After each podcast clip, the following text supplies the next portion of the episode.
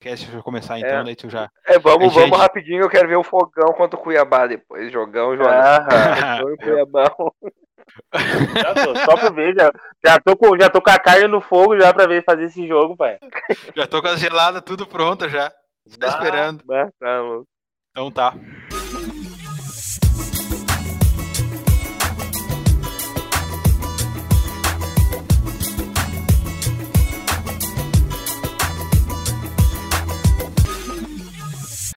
Fala galera, mais um Catimba Podcast começando. Voltamos aí depois desse, dessa rodada do brasileiro com um dos melhores jogos aí do campeonato. Muitas pessoas disseram que foi um jogo de nível europeu, né? Mas estamos aqui de novo com Pedro. Fala aí, Pedro, como é que foi? Como é que estamos? E aí, galera, tudo certo? Estamos aí de novo para fazer mais uma análise da rodada e espero que todo mundo curta e continue nos ouvindo. E também ele, né, o nosso jogador aí, o famoso chinelinho, que no, no, outro episódio sentiu uma lesão nas cordas vocais e saiu, né, nos 20 minutos. Está de volta aí agora, vamos ver o que, que, que tem para dizer hoje sobre a análise do Inter e Flamengo. Fala aí, Jonas, como é que estamos?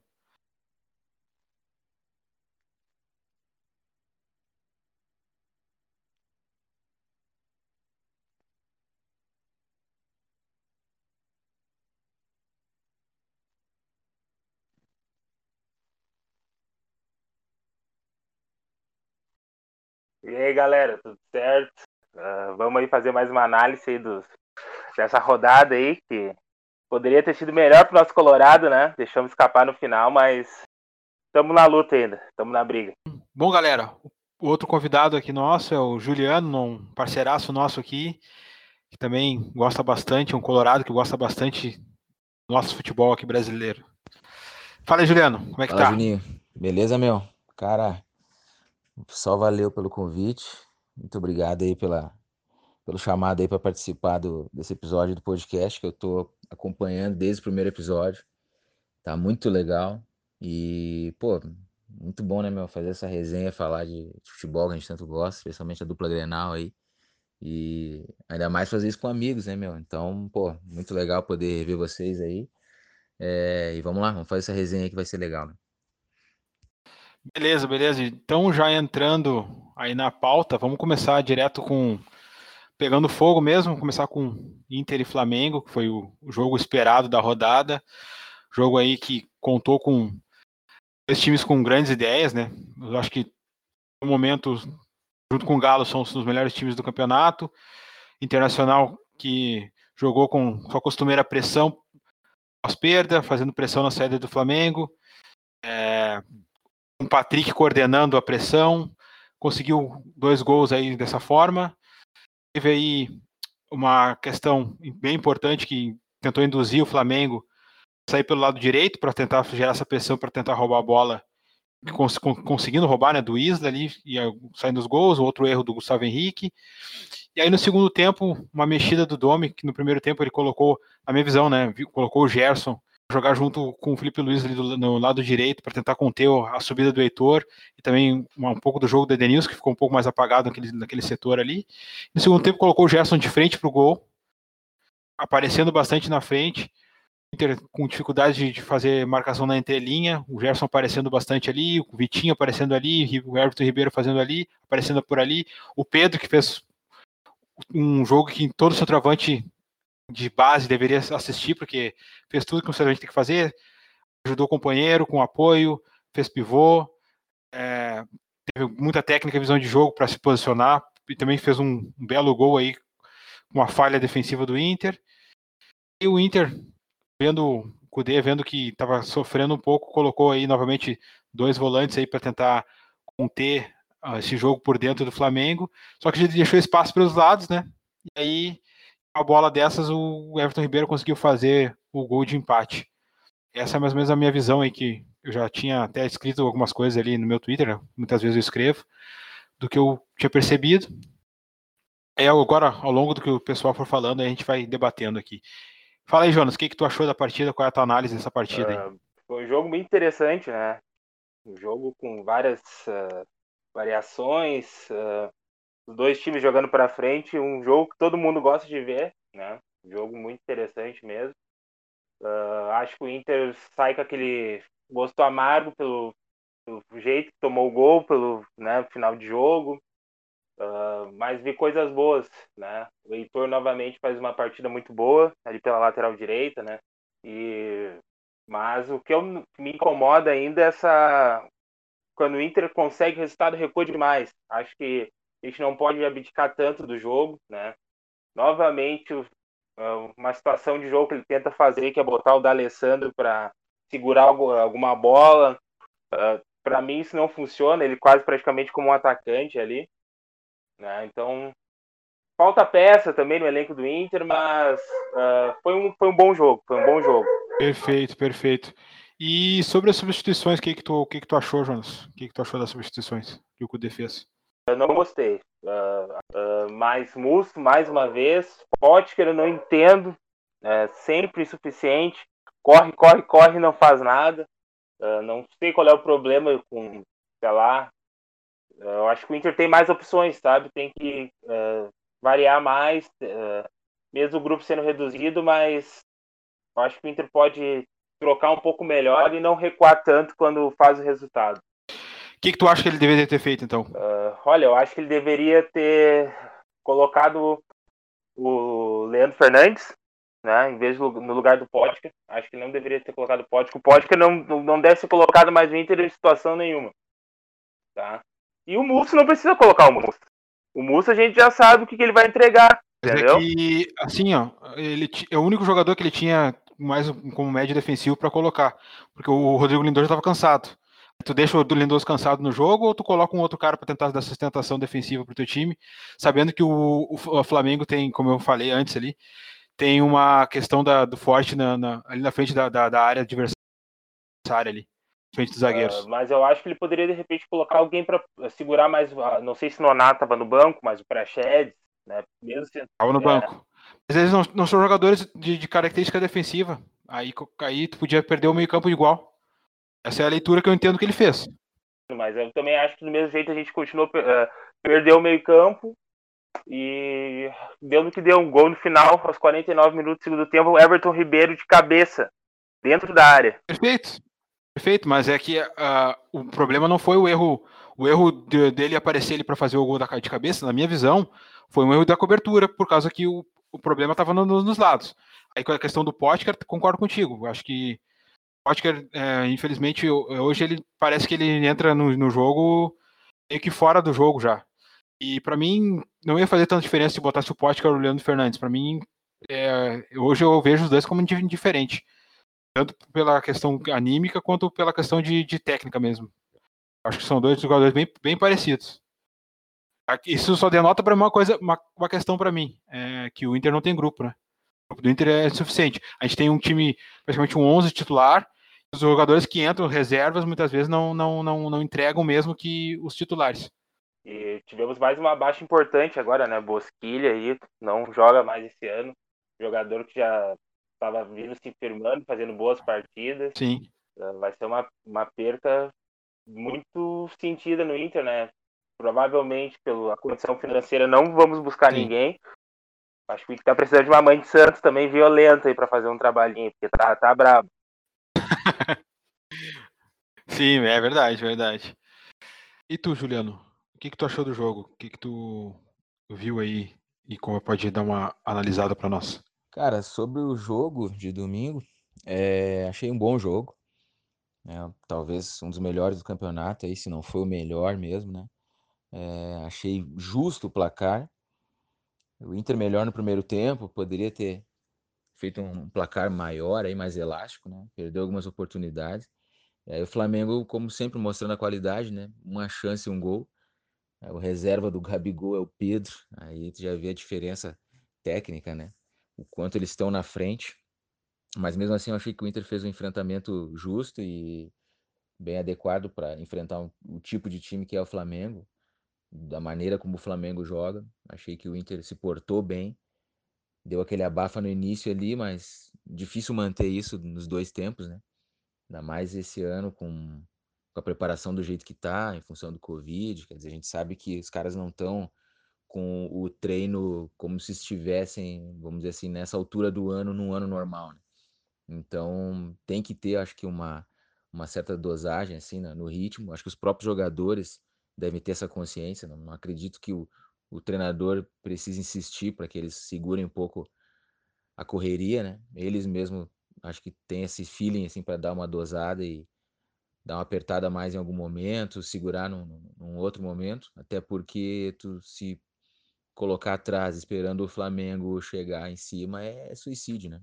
Então eu acho que muito tá na dessa, dessa queda do Inter, especialmente no segundo tempo, é em função do, do preparo físico, enfim, da, ou, ou do, da condição física dos jogadores. Né? Então, o primeiro tempo onde o Inter foi melhor, o segundo o Flamengo teve mais oportunidades, também poderia ter feito um placar maior, então por isso que eu acredito que o 2 a 2 foi justo. Teve muita reclamação em função dos sete minutos, mas o gol não foi em cima disso.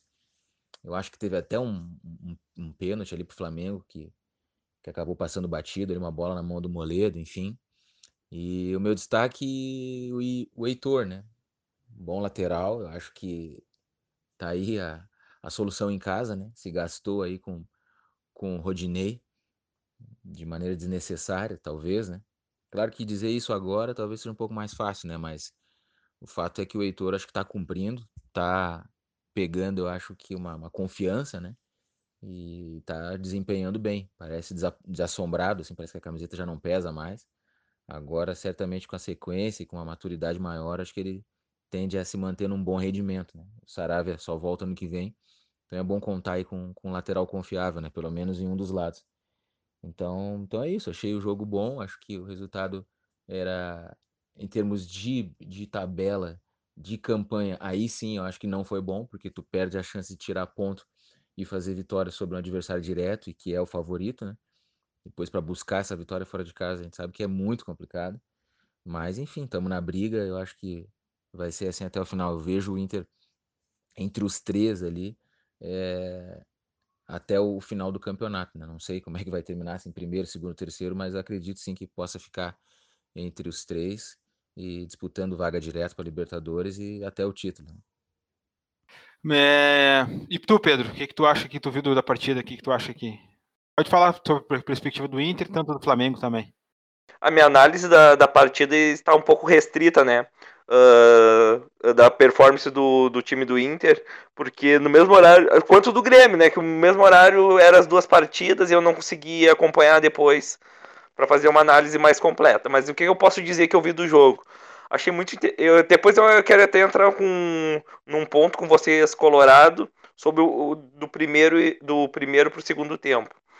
No começo do jogo, acho que com 5 minutos de jogo, o Inter já tinha criado três ou quatro oportunidades claras de gol, né? Uma cabeçada do Abel Hernandes, um chute da entrada da área do Heitor e posteriormente o gol do o gol do Abel Hernandes na, na, na roubada de bola do Patrick que, que eu queria eh, debater com, com os colegas é que ah, eu, eu sei que o Flamengo tem. Uh, que eu ouvi depois o próprio Eduardo Cudê comentando que o Flamengo, os jogadores que entravam do mesmo nível do titular, ou até melhor. Eu vi ele falando, o Inter não, não como ele já disse anteriormente, não tem um grupo tão numeroso de, com qualidade. O que, que vocês acham, os colorados, aí era uma pergunta que eu queria fazer. Vocês acham que aquela intensidade do Inter é para um tempo, um tempo que é um tempo primoroso, e o segundo tempo, tu acha que foi o Eduardo Cudê que pediu para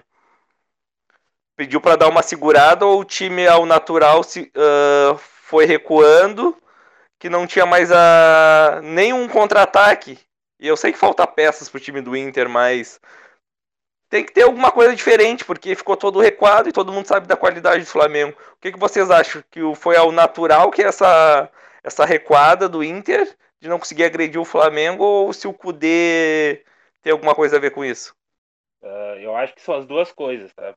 Uh, muito pelas alterações que foi feita, tu chama, acaba chamando o time do, do Flamengo para né, dentro, e outra situação que eu também. Eles não tem como eles manter essa intensidade, né? Acredito eu.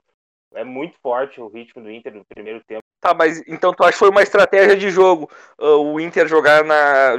O Kudê chegou, tu acha que foi uma estratégia? Fala assim: ah, vamos atacar com tudo, pressionar com tudo, fazer o resultado no primeiro tempo e no segundo tempo só administrar. Um pedaço do plano deu certo, né? Que o primeiro tempo o Inter saiu como vencedor do jogo. Eu acho que essa estratégia normal, é, sempre é traçada mais, mais ou menos por aí, entendeu? Tu ataca. A pressão é do, é do estilo do Kudê, entendeu? Acho que ele vai pedir isso até o final do jogo, só que o uh, segundo tempo, ali pelos 20 e poucos minutos, o, o, jogador não vai conseguir mais te entregar isso, entendeu? Mas por mais que ele peça, é um cara, o Kudê é um cara que tu percebe agora, ainda mais sem torcida, né? Um cara grita o tempo inteiro, né? Uh, orientando a equipe, mas não, não, não tem como tu, tu ter essa pressão né, desse jeito. Mesmo, mesmo tendo cinco substituições hoje em dia, eu sei que o time do Inter é uh, limitado, né? Comparado com o Flamengo, o grupo, e com. Que o Flamengo é, é que nem dizem outro patamar, mas. Mas aí falta peça, né? Tipo, principalmente do meio para frente agora. Daí alguém que. É, falta jogador de velocidade. O jogador de velocidade é o Marcos Guilherme. E ele já sai jogando. Exatamente. Daí agora estamos sem o Uriel Alberto, né? Que foi para a seleção. Então, fica... daí tem o Peglo, que é um, que é um da base, né, no, muito novo, entra muito pouco. Então, acho que fica bem difícil para ele, assim, a... uma opção de velocidade no banco, é o Inter tem pouco. A diferença é que o Flamengo, diferente do, dos, dos outros times, deu para ver nitidamente no, no jogo dos dois líderes do, do Campeonato Brasileiro, as melhores campanhas, uh, Inter e Flamengo, foi a diferença por mais que o Inter não tenha se queixe, não ter o Guerreiro, o Sarabia, quem mais não tava? Bosquilha, Vitor Cuesta. Do outro lado, o Flamengo não tinha Rascaeta, Gabigol, Bruno Henrique, Rodrigo Caio. É, é diferente, mas o, o, jogo foi bonito de se ver, né? Alguns repórteres nomeados aí, jornalistas, perdão, uh, falaram que foi o melhor jogo do, do final de semana. Final de semana que tivemos Real Madrid e Barcelona. Eu, como secador, uh, torcedor não era adversário, achei um bom jogo de se ver. Bom jogo de se ver.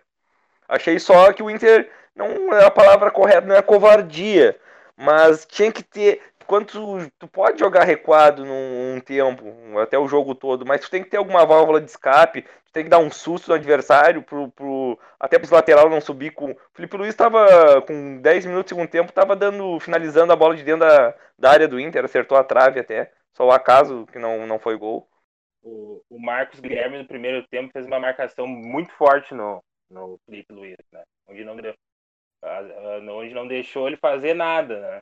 E depois logo ele saiu e daí fragilizou a marcação um pouco. E já respondendo aquela tua questão ali, Pedro, é, sobre sobre a questão do, do, da estratégia, eu concordo muito com o Jonas, cara, porque foi o que eu tinha batido antes ali quando o Jonas falou das, das substituições, né? O Inter não tem a condição de manter a intensidade. Isso não é, primeiro que não é humanamente possível o cara manter uma intensidade tão alta e forte como o Inter faz no primeiro tempo. Temos esse ponto primeiro. E também a questão da qualidade dos jogadores aqui que tem reposição. Ainda bato na tecla. Eu sei que tem jogadores aqui que têm a qualidade técnica, mas é no, na questão física, na questão de, combat, de combatividade, eles não entregam isso. O caso do Nonato, do Prachedes, eles não entregam uma questão combativa quando, quando jogam. A gente vê que eles sentem a dificuldade. O Praxedes é um cara que, quanto mais ele puder é, não, não disputar uma bola contra, contra o adversário, ele tenta fugir, ele tenta pegar essa bola sempre num espaço que não tenha a pressão do adversário, né? Isso é, é ruim para o modelo de jogo. É, o, o Potker, o, o, Leandro Fernandes são jogadores que não têm a qualidade, a técnica, a visão de, de jogo para conseguir fazer alguma coisa diferente. Eles só sabem fazer o quê? É receber essa bola para conduzir e mal, mal e porcamente, vamos dizer assim, eles, eles conseguem muitas vezes ter uma técnica para fazer, uma, um drible, alguma coisa, né? São um jogador de velocidade, mas se, se cortam esse espaço deles, o jogador, o jogador fica praticamente inútil. Então aí tu tem um caso do Andenilson, de um Patrick, que consegue entregar o que, que precisa, só que daí quando tu, tu tira um desses caras aí, o meio campo do Inter morre. Aí não tem intensidade para fazer a pressão na frente, por isso que o Inter tem que recuar. Eu concordo até que o Inter pode estar recuando um pouco mais um bloco mais baixo, podia ter de repente fazer uma marcação de bloco médio, mas eu não condeno o Cudê de ter que colocar um Musto, de colocar o Dourado, para tentar fazer uma marcação, uma, um jogo mais de, defen de defensivo. E infelizmente o grupo não tem jogadores para conseguir fazer um escape de contra-ataque, né? E outra questão, eu estava colhendo antes do Juliano falar e o que ele vai falar. É, eu estava buscando dados do Musto e do, do Lindoso, fazer uma comparação. A questão defensiva, o Musto é melhor que o Lindoso. Ele cobre mais espaço, ele é mais intenso, ele tem mais número de desarme, tem mais número de interceptação. Só que aí, do nada, ele é uma bomba relógio, né? Do nada ele pega, desliga, faz uma falta idiota e vai expulso. Complica também, né? A, a, toda a tese que tu faz para defender o jogador complica nessa hora, entendeu? Dentro do modelo de jogo do Inter coletivo, entrega, ele é o cara que mais que melhor entregou, melhor até que o Johnny. E isso só denota uma coisa, o grupo do Inter ele é curto. Curto não no sentido de numera, no, numeração de jogador, mas em característica. Falta característica de jogador de reposição para fazer o que o Inter faz, no, no, por exemplo, nos primeiros tempos com os times titulares. É, mas o, o Mussos ele tem erros em momentos muito pontuais, né? Clássicos, é bem complicado. Se fosse uma. Se a gente tivesse tudo normal, se fosse jogo com torcida, o Musto nunca, não, já não estaria mais vestindo a camiseta do Inter. Estaria por causa que ele é um jogador importante, O, o técnico não se baseia em torcida. O Musto veio como homem de confiança do, do Cudê, ele tem uma grande parcela daquela aquela pré-Libertadores, estava bem complicado. O segurava ali as pontas até depois que, que o Inter se classificou para a fase de grupos, que o Kudê puder, pôde uh, implementar o que, que ele pensa sobre futebol. Talvez, que nem a gente estava falando anteriormente, talvez, muito provável que agora nas, nos mata-mata da Copa do Brasil e da Libertadores da América, o Inter pode ser aquele Inter mais parecido. Seja o Inter mais parecido àquele Inter da pré-Libertadores, que não agradava tanto tor o torcedor, mas era um time bem competitivo, um time difícil de ser vazado. Sim. E é, tem outra questão, né? A questão da resiliência do Musto, cara. Ele não é um jogador que sente a torcida. Se a torcida for xingar ele, ele não, ele não vai dar bola, cara. Eu não sei se de repente o Moisés acontece a mesma coisa. É, eu, eu, até nem falo tanto de um. Normalmente um jogador profissional, né? Eles estão acostumados com pressão.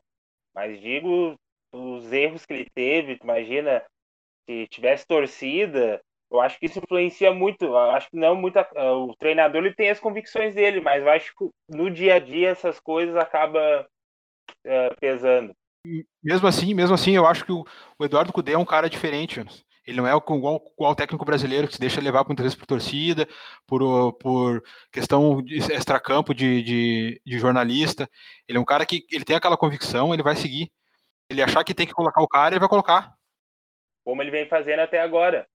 Só um parêntese quanto a treinador estrangeiro. O treinador estrangeiro ele não se preocupa tanto o que, que o, a imprensa, o que a, a torcida pensa. Se não tá bom, ele pega as coisas e volta pro país dele, ponto. Não é que nem um, um torcedor brasileiro, um treinador brasileiro tem que estar tá se provando para todo mundo. Mas eu acho que rola, rola, um ranço, rola um ranço com eles também. Eu acho que se forem levar em consideração que sai na mídia, os caras vão se perder muito e pela convicção deles, que eles acreditam, e torcer para que a direção possa respaldar o trabalho deles. Né? Os caras estão perdidos. Sim, sim. É, eu acho que tem muito também a questão do. De, tipo, você sente nas entrevistas também do Kudê, quando ele fala algumas coisas, ele até é um pouco sincero às vezes, né? De falar, ah, se tá. Muitas vezes, aquela, aquela vez que ele falou do gramado, ah, se, se for para jogar em gramado assim, eu, eu pego minhas coisas e vou embora. Como se na Argentina ele não jogasse em gramado ruim também. Claro que aquela vez lá em Caxias estava horrível. Aquela vez estava horrível em Caxias. Mas aquilo lá foi só tipo, ah, meu. É, foi tipo, para de encher o saco, só para os caras parar de falar. É. Tipo uma coisa assim, tipo, ah, meu, não dá, não, não, não para de encher o saco por causa disso, vocês não estão vendo que tem um problema aqui também. Aí, tipo, tentando se defender, entendeu? Porque, cara, ele tava levando pau a torto direito, hein? Não, o, não, é que o Kudê, nesse tempo que ele tava levando muito muito pau da, da imprensa, até as próprias entrevistas dele, ele falava com. não fazia Parecia que ele não fazia questão que ninguém entendesse o que ele fala. Agora que, que ele está aparecendo mais na mídia, ele teve em programas de TV e tudo mais. O Rodrigo Caetano acho que deu um suporte bom para ele, tá falando mais pausado. Antes precisava de, de legenda para entender o Kudê. Hoje em dia, quando ele aparece, pelo menos tá, tá melhor, ontem, assim. Ontem o media training dele no, do Bem Amigos foi show de bola. O cara deram muita moral para ele. E realmente faz, faz diferença, assim. Sim, e, mas, mas ele também é... Não, mas ontem ele ajudou também, né, Juliano? Que ontem ele falou mais pausado. Eu não lembro aquelas entrevistas que ninguém entendia que ele fala, tinha que botar uma legenda que ele tava brabo e, e parecia que fazia. não fazia questão de que ninguém entendesse o que ele tava falando. São Paulo, até hoje, para mim, ele fala Guarani. Não entender nada. No Brasil, isso aí é uma, uma falta de vergonha, isso aí. Passar aqui então agora pro color dos, dos Pampas, Grêmio. Então já tocar a ficha no Pedro, né? Ele que é o representante gremista aqui. E Pedro, o que, que tu sentiu da partida? Primeiramente, eu achei que não ia conseguir ver o jogo do Grêmio, né? Foi no mesmo horário do Inter e, e, e quanto às transmissões também, mas, mas eu consegui conciliar os dois jogos ao mesmo tempo. Uh, quando saiu a. Antes de sair a escalação, né, na viagem, eu já estava com sendo pessimista quanto ao resultado do jogo.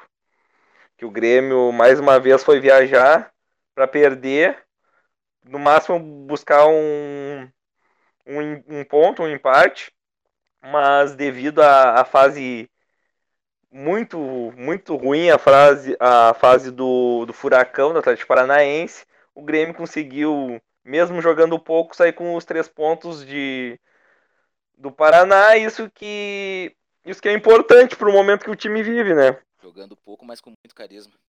É, conseguiu o que, que importava para esse momento era o era os três pontos. E o que, que a gente conseguiu lá, mesmo eu achando na, na viagem eu, eu não acreditava nos três pontos, mais uma vez aí o, o garoto Ferreirinho, não o destaque do jogo, mas um destaque pontual, individual, que nos dá três pontos no Campeonato Brasileiro, né? Porque a gente estava per, perdendo pro, o Palmeiras em casa, ele conseguiu um gol de, de cabeça empate e deu mais dois pontos. Uh, trocou o empate pela vitória lá contra o, contra o Furacão, mesmo jogando pouco.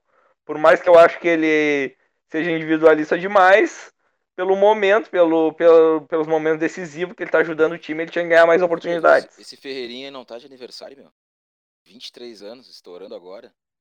Ah, é, o Grêmio, o Grêmio, o, o Grêmio em si, uh, que nem eu já de, debati, né, outras vezes, demora muito para o jogador agora nem, nem é firmado no, no, no plantel e já tem uma idade de 23 anos, que é uma idade já um pouco acima, né? Para quem tá, que tá recém começando. Mas estamos aí, tá, tá aí, tentando achar o lugar dele no time. No, nos últimos, nesses jogos pontuais aí que eu, que eu, que eu comentei, ele merece uma oportunidade. Tanto jogador tem oportunidade e Robinho, que, que tá todo mundo de saco cheio com ele, não agrega nada, só atrapalha. E o que, que, que tu, tu, achou, assim, no destaque das movimentações de, dentro de campo do Grêmio? O que, que, tu, que, tu achou? O que, que tu viu, assim? O Grêmio ali no segundo tempo, quando entrou o Ferreirinho e o PP, que foi um time mais agudo, mais veloz e menos burocrático, melhorou, porque o Tassiano ali, não, não, não, não parece que Agora, graças a Deus, estamos saindo daquela zona perigosa ali, né? Agora vamos, vamos para as cabeças. Agora decola. Dessa vez jogou em vez do Robinho Tassiano, né? Bom, eu dei, eu, eu dei uma olhada no jogo sim, né, sim. depois. Aí, cara, minha percepção é que o time do Grêmio ele é um time que não, não me parece não treinar nenhuma organização ofensiva. Exatamente, isso que eu tava te dizendo. Da individual, da velocidade, PP. E isso depende muito do, do da característica individual, da, da do empirismo do, do, do, que, do que o jogador vai fazer de acordo com as movimentações do, do, dos, dos, companheiros dentro de campo, né? Tipo, é como se fosse assim, ah, entrega o colete para esses, esses 11 aqui e vamos ver quem vai sair. E o time do Grêmio com, com, com no início, com o Everton Cardoso e o Luiz Fernando, é um time que muito mais ficou mais, é, mais contido, fazendo uma marcação ali por encaixe no, no Atlético Paranaense quando entrou o PP e o Ferreirinha, mas principalmente o PP, até o Cortez melhorou, cara. O Cortez aparecendo mais para tabelar um com o Darlan, gerar uma triangulação ali com o PP, com o Darlan ali por dentro, por, pelo, pelo lado esquerdo. E quando entrou o Ferreirinha também, ele é sempre acionado ali pelo, pelo Orejuela, ele até melhorou também com a questão do Orejuela. E até depois quando entrou o Diogo Barbosa também, que ele entrou mais como um volante, né, jogando ali para fechar é, mais espaço jogou. ali. Aí jogou o Tassiano mais, mais para como outro volante ali do lado, ali com o Lucas, no lugar do Lucas Silva. O time também melhorou, né? Conseguiu jogar um pouco mais à frente e conseguiu o resultado, né? Aquela bola do, do, do Paulo Vitor direto pro, pro Ferreirinha, né? Mas como eu disse, né? É muita individualidade, né? Se o, se o jogador individual não, não, não tira um coelho da cartola, vamos dizer assim, ele não consegue criar jogada, cara. É, não tem nada de aquela aquilo que a gente via no, no, nos últimos anos do Grêmio, aquele Grêmio vencedor ali, que, um, é. Pra mim, que para mim foi o melhor Grêmio que eu vi. Sim. Não tem organização ofensiva nenhuma, cara. É que, é, que, é que o Grêmio depende muito ali do, do, do, do Maicon. Infelizmente, depende muito do Maicon. O Maicon sem joelho, baita jogador. Mas não dá mais para depender dele. É a mesma coisa que, que, se o Inter dependesse do Alessandro, como uh, em outros anos já, já, de, já dependeu, né? Mas faz muita falta esse meio campo móvel aí para abrir espaço para os caras da frente, né? Que é a diferença do Grêmio, aos pontos. Graças a, a Deus e a, e a base aí, o, o Grêmio consegue ter substitutos de Pedro Rocha por Everton Cebolinha e agora o PP. Mas uma hora a, a fábrica acaba, né? É, tá, é só PP agora, né? Tá faltando qualidade, eu acho. Não, é, é uma é, a zaga, eu acho que a zaga do Grêmio é uma das melhores zagas aí que tem no, no futebol brasileiro, e até um pouco mais. Uh, os laterais, os laterais melhoraram, que ano passado, quando a gente levou um. Já fez, fez um ano do, do baile que nós levamos do, do Mengão, uh, que a gente jogou de Paulo Miranda improvisado. Hoje em dia a gente tem Vitor Ferraz e Orejuela, dois lateral para nível brasileiro acima da média. Uh, o meio-campo ali, o Matheus Henrique deu uma decaída, mas temos o Maicon, um bom jogador, o Diego Souza e, e a esperança para alçar títulos é as contratações, né? Estão especulando aí. Essa é a diferença. Cavani estreou assim. Cavani já estreou. Cavani estreou no time errado, no Manchester United, mas a tentativa foi válida, né? Melhor tentar com o Cavani do que tentar com outro aí. Tem, tem uma contratação que o Grêmio pode fazer. Tem um cara aí bom, hein? Pode uma passada larga, camisa 10, técnico tal de Jean-Pierre. Esse cara aí, eu acho que é um cara bom aí, que o Grêmio podia estar contratando, tá? Parece estar tá aí no mercado, hein? Uh, o que, que a gente pode falar sobre o JP? Baita jogador, mas a gente não sabe o que acontece. O, não, não é um jogador que não, não sei, não é, confia, não é confiável por estar sempre lesionado, né? Até no jogo que eu comentei uh, do Flamengo ano passado, ele não estava à disposição. Passa mais tempo no DM. Quando ele está à disposição, por que, que não joga? A questão é essa é a preferência do, do, nosso, do treinador Renato Gaúcho, né? Ele tem as preferências dele. Mas daí é outro departamento. Se fosse um. Se o técnico quisesse, né? O correto seria o quê? Trabalhar esse jogador para ele não desligar tanto do jogo e tá sempre buscando um, mostrar uma intensidade, porque a técnica, a qualidade ele tem. Ah, ele tem, é acima e, da média. E, e, também tem a questão de também, na minha visão, ele está sendo utilizado de forma errada, né? Jogando de costa para o gol. Tem que jogar diferente. É, cara. ele sempre fez a base toda. A base, a base toda dele foi, foi, foi vindo mais de trás. Por isso que aquele, aquela questão do, do, do Grêmio mudar para um 4-3-3, para mim, seria vantajoso pra, tanto para o Jean-Pierre quanto para o Grêmio. Porque daí tu, tu pega um jogador da qualidade dele jogando de frente, chegando à frente, como ele gosta de chegar, somar junto com o PP, com o Ferreirinha, com, enfim, o Luiz Fernando também, que não é um, um mau jogador, é, é da outra, outra dinâmica.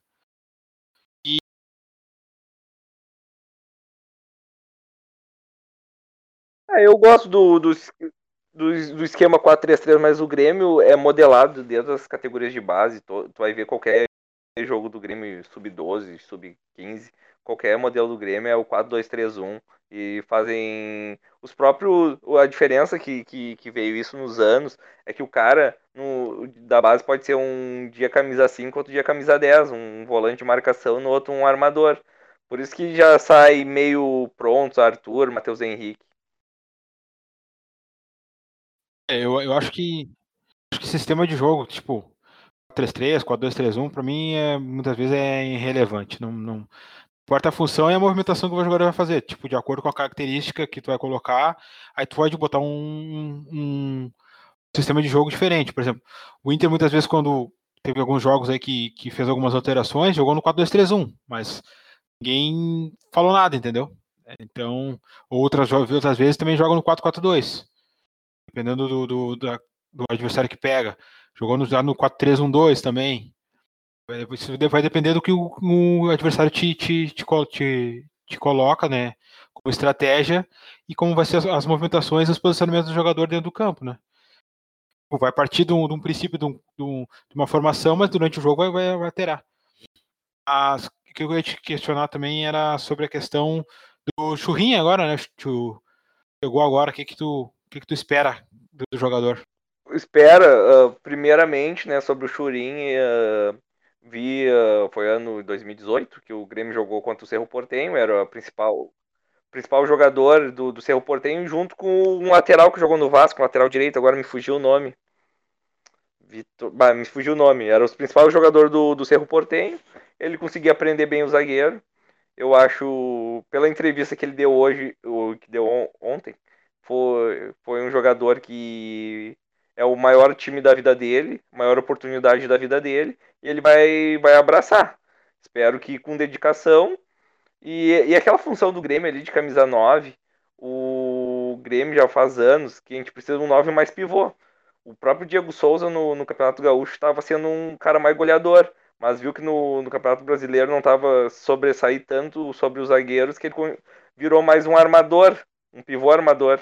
Isso daí eu acho que é uma característica do, Churin também, que pode agregar aí para os pontos que são, são as peças vitais e letais do time do Grêmio. Sim, é, é, Ele é um jogador que gosta de fazer bastante pivô, né? Segurar a bola na frente ali. Então acho que vai ser importante mesmo para o Grêmio, porque o Grêmio, como joga muita, muita bola longa, né? Muito cruzamento, aí vai ser importante ter um cara alto ali para disputar essa bola. De repente ganhar a segunda os outros jogadores ganhar a segunda bola e conseguir fazer progressão ali. É, é isso aí. Só, só, só encerrando aqui do Grêmio, uh, o nosso, a, a, nossa principal diferença aí para chegar agora às fases quentes, as fases mata-mata aí do, do ano, é, é com a dupla de zaga bem bem fisicamente, para não estar tá machucada, e do Michael e Matheus Henrique os nossos pontos aí para Tá todo mundo bem aí para chegar forte aí na, na fase decisiva. Beleza. Bom, já, já mudando um pouco a nossa pauta para não fugir muito aqui, falar um pouco aí da, da surpresa do campeonato Fluminense do Papito, Dair Helma aí, papitismo. E para falar um pouco disso, eu chamei um, um, convidado aí, um amigo nosso, que é o Adriano Mota, um analista, o cara que faz umas análises aí do, do Fluminense lá no Twitter, bem interessantes. Ele vai nos contar um pouco como é que funciona o modelo de jogo do Odair e como é que está a situação dele lá nesse ano de 2020. Bem, fala aí para nós sobre o Papito. Olá pessoal, tudo bem? Meu nome é Adriano.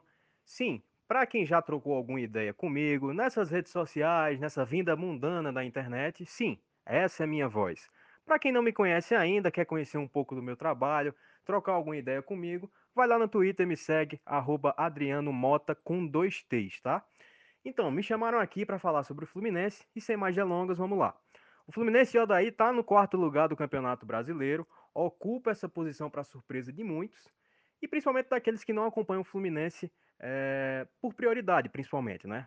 É, talvez o último grande brasileiro do Fluminense, mesmo assim teve uma oscilação gigantesca, foi há cinco anos atrás, em 2015, na época de Ronaldinho Gaúcho, Wellington Paulista, até Magno Alves fazia parte daquele time.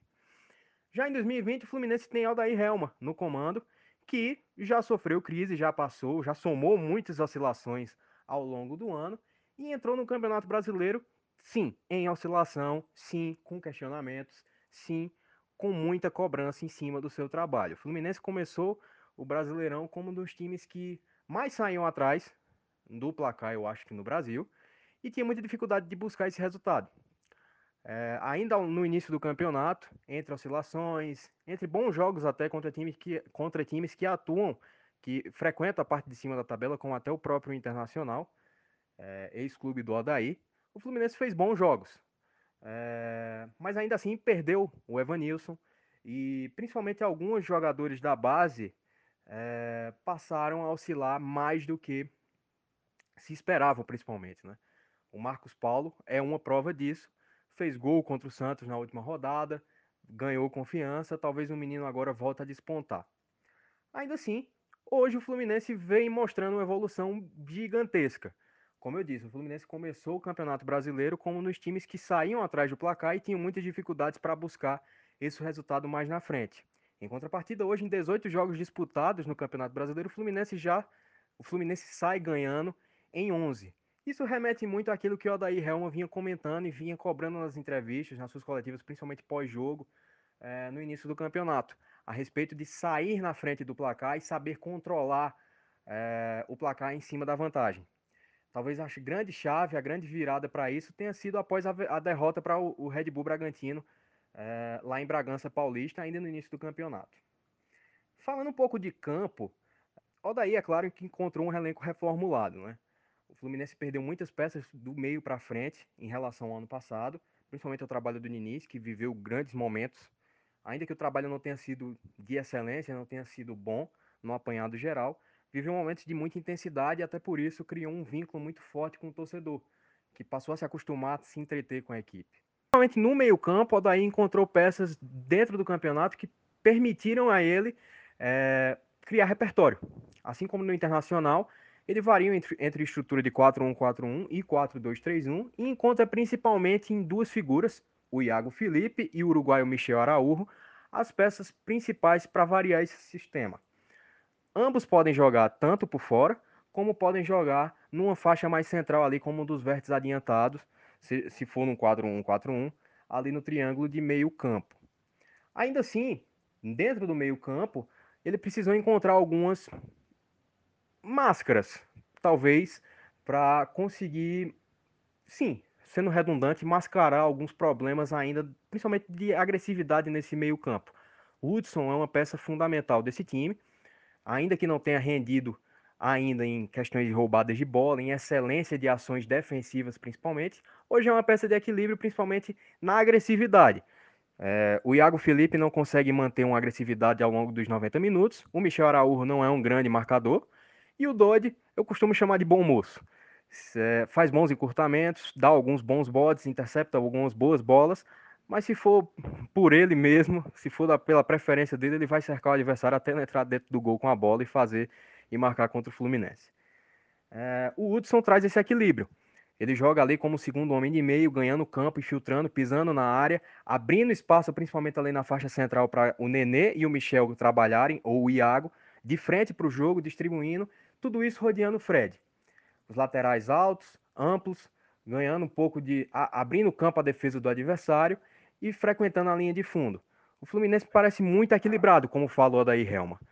Faz um grande campeonato, ninguém se sabe ainda como vai terminar, mas, acima de tudo, hoje, para aquilo que o Fluminense planejou, principalmente de recurso humano, o time faz um campeonato muito acima da média.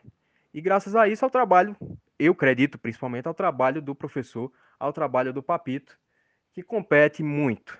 Odair Helman hoje é um dos grandes treinadores do futebol brasileiro, ainda que possa despertar algumas pulgas atrás da orelha de muitos torcedores do Fluminense e até do próprio Internacional, seu ex-clube. Beleza? Mais uma vez aí, é... mais uma vez não, né? Muito obrigado aí pelo espaço. Espero ter mais, participar mais vezes aqui com vocês. É, mais uma vez deixando aqui meu Twitter, arroba Adriano Mota com dois T's. E é isso aí.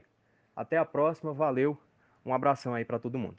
Foi o Adriano, então, falando um pouco sobre a situação do Odair Helman e do Fluminense.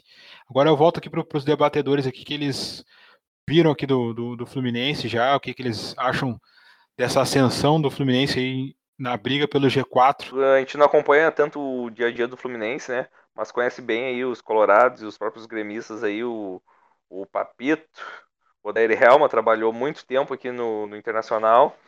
Uh, a gente sempre soube, né, que o Odair falta só uma coisinha para ele. Ficou perto ano passado de ganhar o título da, do, da Copa do Brasil. Tinha ano passado o Odair, eu como gremista olhando de fora, foi acima da, acima do previsto, né? Que eu, que eu não acreditava que o, que o Inter pudesse chegar até o último jogo do, do, da, da Copa do Brasil com chance de título. E, e é aquela intensidade do Odair, os jogadores jogam por ele, dá pra ver que, que todo mundo trata ele muito bem. Tu vai ver uma entrevista do jogador do Fluminense, todo mundo chama de papito. Ele consegue lidar bem com, com o grupo, apesar do, do grupo do Fluminense aí durante o ano perder muitas peças importantes, aí o Evanilson e tudo mais. Mas é isso aí. Mas eu acredito que o, que o Fluminense não, assim como aconteceu com o Vasco, uh, mais cedo ou mais tarde aí tá, vai decair na, na, na tabela aí de, de, classificação do Campeonato Brasileiro. Sobre o Fluminense, o Fluminense, uh, né, o Odair sempre tem um sistema de jogo, né, que sempre funciona, né, quem é colorado sabe, às vezes não é um futebol de encher os olhos, mas é um futebol eficiente, né, com vários desfalques, é, mesmo assim o Fluminense consegue se manter ali, né, agora está na parte de cima, mas acredito que mesmo esse belo trabalho que o Odair esteja fazendo, né, não vai conseguir uma vaga no Libertadores, vai ser meio de tabela, mas uh, é um belo trabalho do Odair. Olha, olha, olha que eu acho que vai brigar, hein? Vai brigar ali em cima até o fim. Pode até brigar, mas não consegue. Vai, eu, eu não vou cravar. Não, é, é no penduricalho. Eu acredito que uma vaga Libertadores para o Libertadores dá sete, oito vagas até para time brasileiro.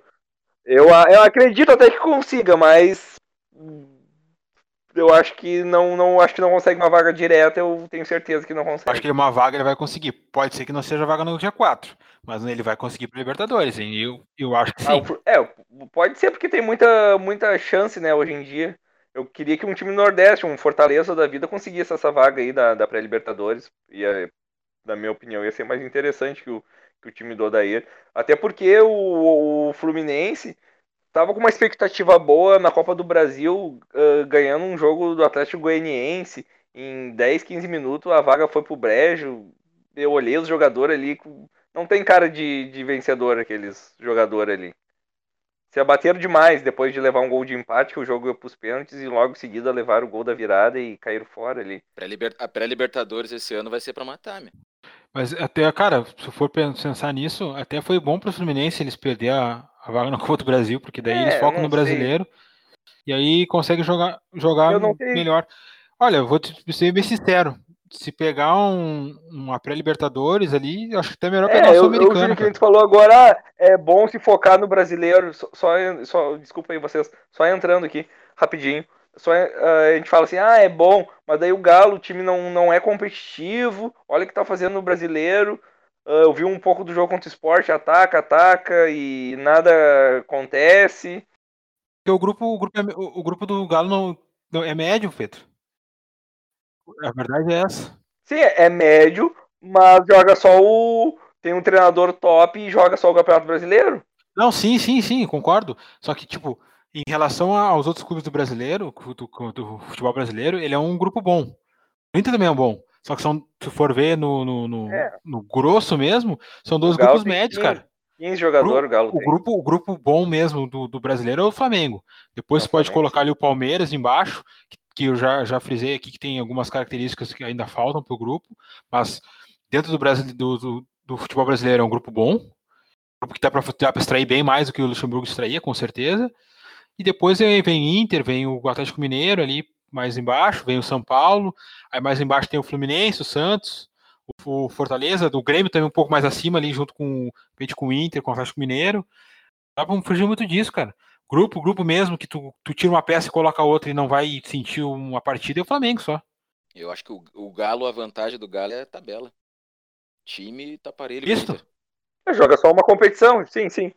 O Galo, uma, uma vez eu estava vendo ali que Inter e Grêmio pode jogar mais quase 40 anos na 40, 40 jogos no, no, na temporada, nem no ano mais, né, que que o ano vai, a temporada vai até ano que vem. E o Galo só tem os jogos do brasileiro. A gente tá na, tem, tem 20 jogos para jogar o, até a temporada. O Grêmio Inter vai ter, se der tudo certo, tomara que dê, vai, vai ter quase o dobro de jogos.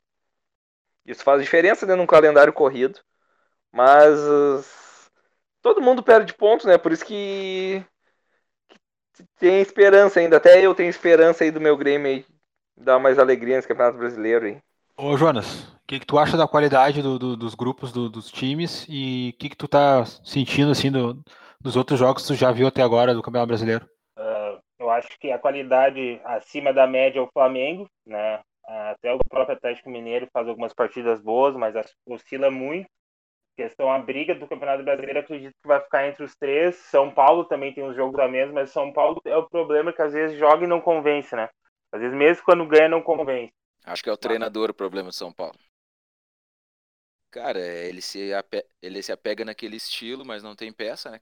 Eu sempre, o... só um adendo aí entrando no São Paulo, eu vi o jogo contra o Fortaleza, jogo Rogério Ceni aí, tecnicamente não, não gostei muito do jogo, mas na parte de, de emoção, que é, que, que é o que eu, que eu gosto mais, um jogo bem emocionante, até a, a decisão por pênaltis aí foi, teve, teve 20 cobranças aí até até o Volpe pegar a última, fazer a última defesa e, e o São Paulo conseguir no sufoco a classificação, depois de estar ganho de 2 a 0 dentro de casa, levar um empate.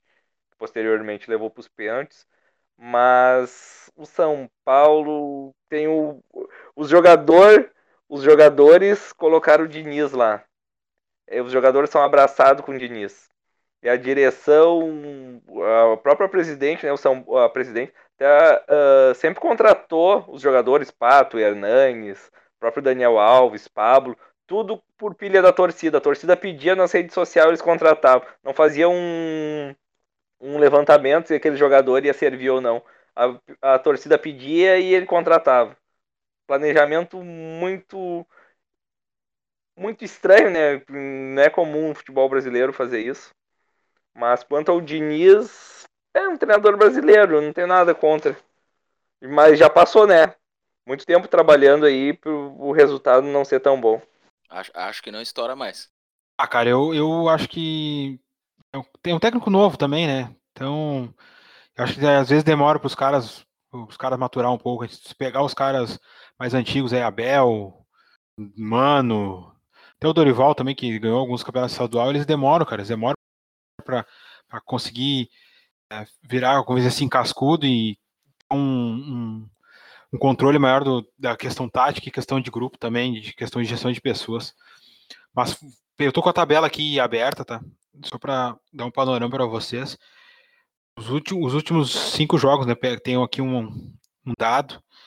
Os últimos são cinco times apenas que não perderam nos últimos cinco jogos, que é o Inter com quatro vitórias e um empate, o Flamengo com três vitórias e dois empates, o Fluminense com três vitórias e dois empates, São Paulo com três empates e duas vitórias, o Fluminense com três, o Fortaleza, desculpe, com três empates e duas vitórias. Então são os times aí que estão assim em ascensão no momento, né, dentro da tabela. E depois aí tem outros times como o Grêmio que tem uma derrota, um empate, três vitórias, também está decolando aos pouquinhos, né? Com, um foguete meio molhado, mas está decolando. E é isso, né? E o resto aqui tem, tem o, o, times com um baixo percentual, que é o Vasco, com cinco derrotas. O Palmeiras, que teve uma sobrevida agora ganhando de 3x0 do Atlético Goianiense, estava com quatro derrotas. O Sport, né, que empatou com o Galo, estava com quatro derrotas também. Acho uns times aí que tem uma, uma, uma queda dentro da tabela, mas agora nos últimos jogos aí conseguiram se, se manter, tirando o Vasco, né, que tá ladeira abaixo e já tá no G4, no, G, no Z4. Eu acho que o Grêmio ele fica em primeiro ou segundo, e daí o São Paulo ele.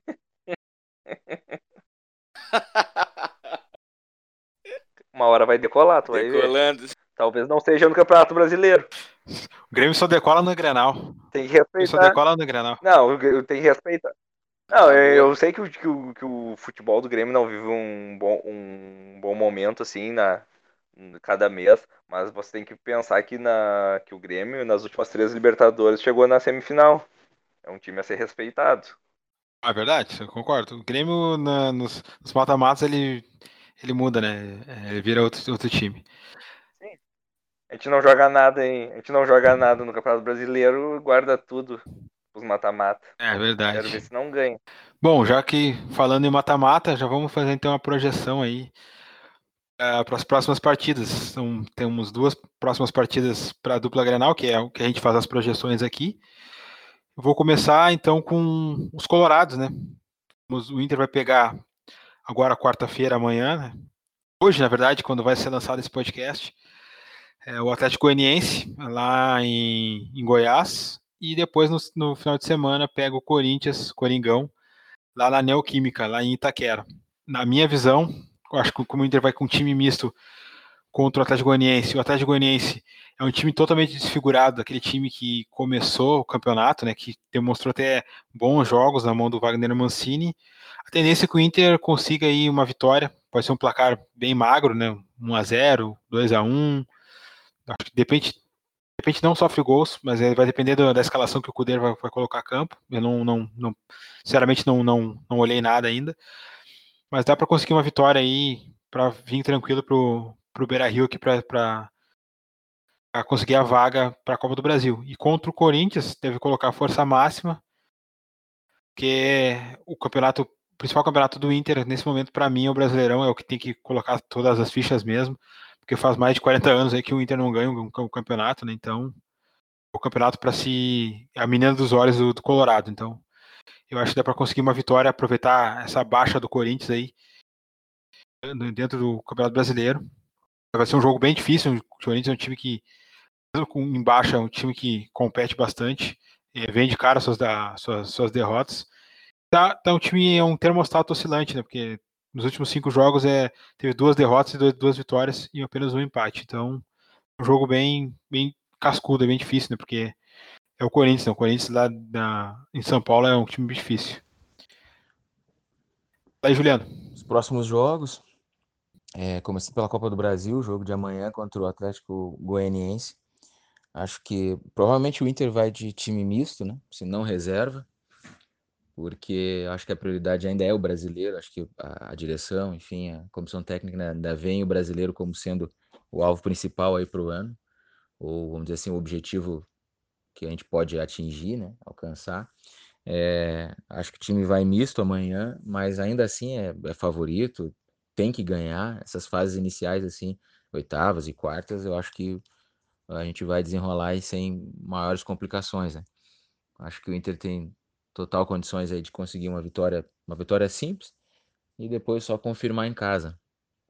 Para o brasileiro pode ser que role um jogo um pouquinho mais complicado, né? Porque Corinthians com rivalidade, Corinthians num, num momento ruim, precisando se, se, afirmar, um treinador novo precisando mostrar serviço, já chega na pressão, né? Naquela panela de pressão que é o Corinthians, né? O cara tem que ganhar todo o jogo, porque senão a pressão pega, né, meu? Cara é cobrado até dormindo lá no Corinthians. Então, certamente não vai ser um jogo fácil, mas melhor momento para enfrentar o Corinthians, eu acho que não, não poderia ser, né?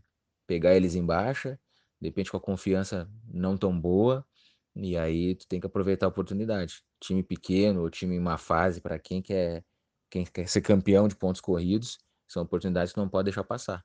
Então eu conto com mais essa vitória também. Conto com vitória dos dois jogos, Copa do Brasil e Brasileiro, para seguir para seguir nas cabeças nessas duas competições que são, ao meu ver, as prioridades do Inter para esse ano. Né? A Libertadores, acredito, inclusive, possa atrapalhar um pouco. Não vejo o Inter em, em condições de, de, de, um enfrentamento direto assim para brigar pelo título.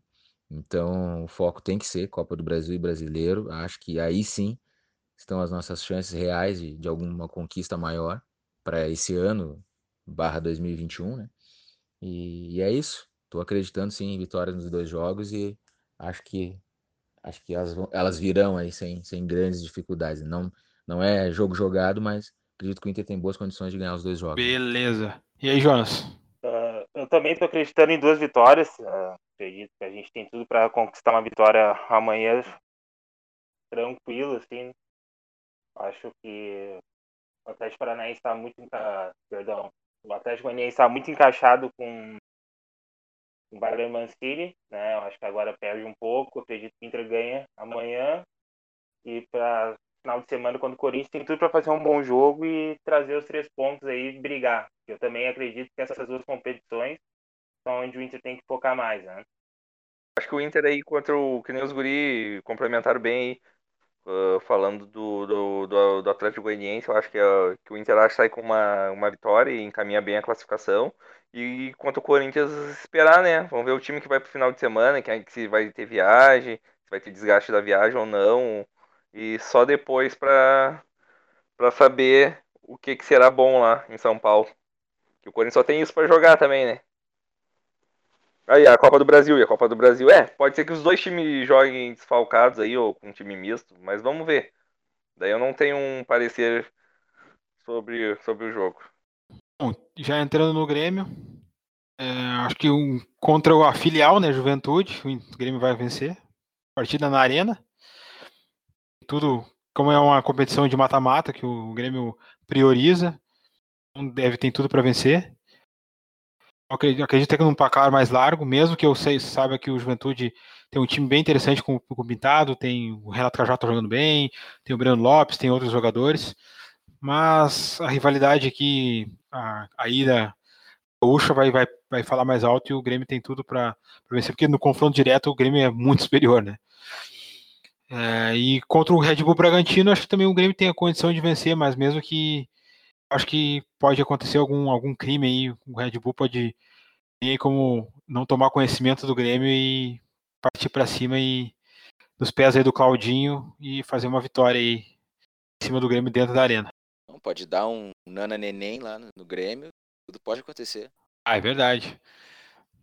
Mas o, o, o Renato vai depois vai dizer que essa vitória não foi nada que ele confia no grupo. O time do Juventude aí, comparado com o começo do ano, uh, no, no Gauchão, onde o Grêmio ganhou, foi eu acho 4 a 0 o Grêmio ganhou no, no Gauchão do Juventude, é um time completamente diferente, com o treinador, que nem o Juninho aí falou do Renato Cajá, o próprio Wagner aí, que é um é ex-cruzeiro, é, é, um bom jogador, o Gustavo Bochecha também, o Breno Lopes, que é o artilheiro da Série B, algum, alguma coisa aí de Série B a gente olha, o goleiro Marcelo Mar, uh, o Carné, né, que brigou com o Daronco, acho que não.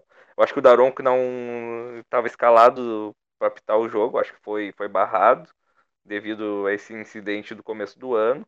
Mas eu acho que o Grêmio encaminha a classificação, por mais que o Juventude esteja no momento um time competitivo, se quem quer, quem quer o título da Copa do Brasil não pode tomar conhecimento do, do Juventude. E na segunda-feira né, tem um jogo com o Red Bull Bragantino.